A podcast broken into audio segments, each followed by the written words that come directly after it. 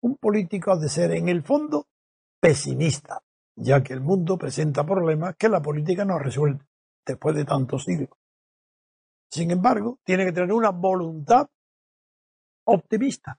¿Qué quiere decir esto?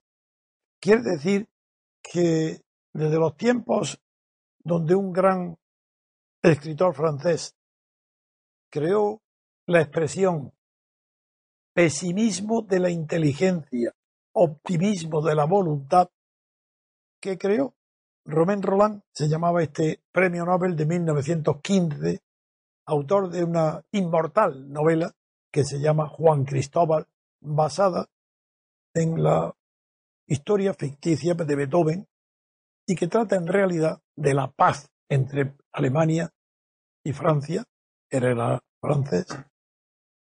Pues Alemania ocupa el centro de Europa porque ha sido la causa de todas las guerras europeas, desde la franco-prusiana de 1870 hasta la del 14, de 1914, y hasta la del 39 de Hitler. Todas las guerras las ha producido Alemania. Y sin embargo, siguiendo un uno, aforismo de un autor inglés en el que dice que las guerras las ganan los países militarmente preparados para ello, pero que quien gana la paz es el derrotado. Y pone como ejemplo último en la última guerra Japón y Alemania, los derrotados, que no pueden tener gastos de ejército, que tienen un afán en reconstruir un país suyo destrozado por la guerra, Alemania y Japón, Japón moralmente, el emperador destrozado, pues reúnen las condiciones para el triunfo y la paz. Alemania ha sido Alemania se sabe hoy perfectamente que el euro se creó para dar más poder todavía al marco alemán.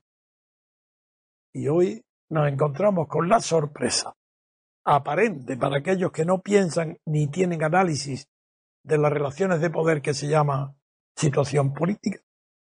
Esas personas no se dan cuenta de este hecho singular.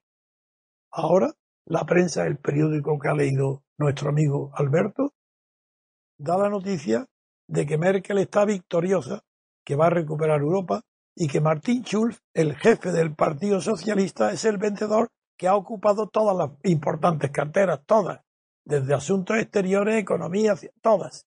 Pues no es verdad, es una mentira que todos los periódicos se ponen de acuerdo para engañar a la opinión pública. El perdedor de Alemania hoy se llama Martin Schulz, hasta el punto que el partido considerado de extrema derecha, alternativo para Alemania, está a punto de alcanzarlo y superarlo en el número de partidarios.